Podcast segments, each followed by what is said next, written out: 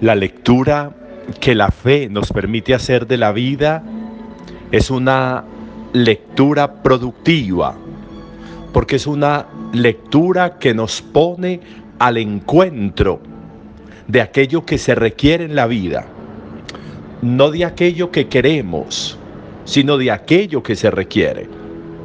A veces no coincide lo que quiero con lo que se requiere. A veces no coincide lo que deseo con lo que se necesita. La madurez tendría que ser eso, el camino de trascendencia tendría que ser eso, que coincidan lo que necesito con lo que deseo, lo que quiero con lo que se requiere.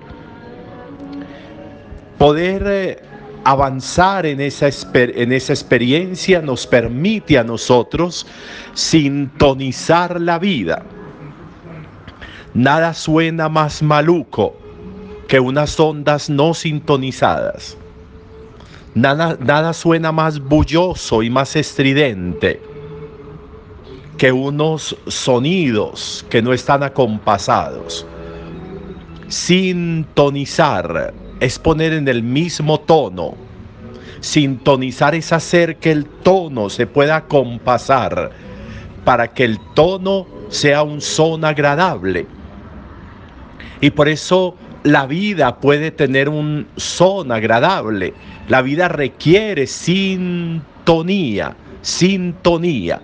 Unos tonos que caminen igual, unos tonos que acompasen, unos tonos que permitan que se disfrute de los momentos, que se le saque jugo, oportunidad a los momentos. La vida sin eso sería imposible. Por eso a veces a nosotros se nos olvida que la vida tiene su deber ser, que la vida trae consigo elementos que le son propios, que la vida trae consigo situaciones, eh, causalidades que hacen que muchas veces lo que se experimenta pues se requiera así no tenga un buen sabor como cuando tomamos una medicina que no nos gusta, que no nos sabe bueno, pero se necesita para poder eh, sanar enfermedades. Lo mismo sucede en la vida. A veces nos toca tomarnos jarabes que no tienen buen sabor, pero se requieren. A veces suceden aconteceres que no nos generan ningún placer, pero que se necesitan que permiten que la vida, como decíamos, pueda sintonizarse, pueda compasarse. La madurez es la posibilidad de lograr que eso se pueda dar ahí. Por eso muchas veces cuando nosotros utilizamos la fe para decirle a Dios, quíteme esto, quíteme esto, quíteme aquello, quíteme lo otro, que no me pase esto, que no me pase lo otro, entonces estamos utilizando la fe para lo que no es, porque muchas veces esas cosas tendrán que pasar y Dios no está para quitármelas, no. Dios no está para quitarme los problemas, Dios no está para quitarme las cargas, Dios está para duplicarme la fuerza y poder cargar las cargas. Eso es muy distinto. Y ahí la fe se ocupa un lugar muy importante. Y ahí la fe se ocupa un lugar esencial. Y eso es lo que nos está contando Pablo con todo este discurso de, de sobre qué tendría que ufanarse, de qué tendría que sentirse orgulloso. Y miren qué tan especial como Pablo vuelve, vuelve y recalca. De Presumir tengo muchas cosas, pero sobre todo de lo que tengo que presumir es de, mi debilidad. Porque cuando soy débil entonces soy fuerte. Porque cuando soy débil entonces encuentro la sobrecarga de fuerza para poder ser capaz de soportar y de llevar lo que tengo que llevar. Cuando soy débil soy fuerte. Y miren, y miren esa confesión tan bonita de Pablo como Pablo dice, dice que el demonio le ha metido en su carne una, una lanza, un punzón, y que le ha pedido a Dios tres veces que le quite eso, que le quite eso, y que Dios le ha respondido, te basta con mi fuerza. Y Pablo es capaz de reconocer que eso, que eso es para apalear su, su soberbia, que eso es para hacer que la soberbia no crezca en él, que eso es para hacerle sentir la carne y la carne que duele, que hiere, la vida que muchas veces hace que se mueva estridentemente la existencia. Y Pablo lo reconoce. Pero es muy bonito ver y es muy interesante ver cómo Pablo es capaz de sintonizarse ahí con Dios. Lo que yo requiero de Dios no es que me quite esto que me hiere.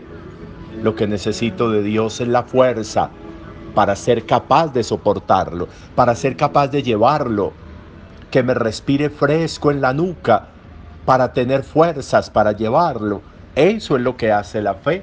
Eso es lo que engrandece la fe. Eso es lo que posibilita en la fe que nosotros podamos como creyentes hacerle frente a lo que hay que hacerle frente. Por eso es interesante que nosotros mm, hagamos de la expresión de Jesús hoy en el Evangelio también un, eh, un elemento importante. Nadie puede servir a dos señores está diciendo Jesús en el Evangelio. Nadie puede estar al servicio de dos señores. Y esos dos señores va a decir Jesús que son Dios y el dinero. Que son Dios y el dinero. Y pueden haber muchos, otros, muchos más, no tiene que ser solo el dinero.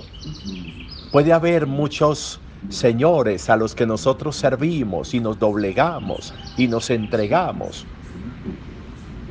Y si eso no está claro, si no está claro a quién sirvo, si no está claro a quién me dedico, las fuerzas que voy a obtener serán fuerzas fallidas. Porque puede que el dinero me dé fuerza, pero será fallido.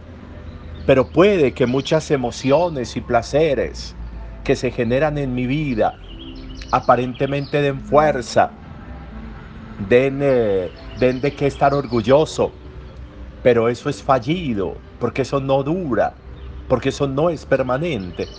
En cambio, la acción de Dios por la confianza sí es permanente y sí es continua. Si yo hago el ejercicio de confiarme plenamente, plenamente a Él. A cada día le basta su afán, cada día trae sus ansias, está diciendo Jesús. ¿Cómo no hacerle eco a eso? ¿Cómo no acoger eso que nos enseña Jesús de vivir un día a la vez? Es que no puedo vivir todos los días en un día. No puedo vivir toda la vida a la vez. No, debo vivirla por etapas, por tramos.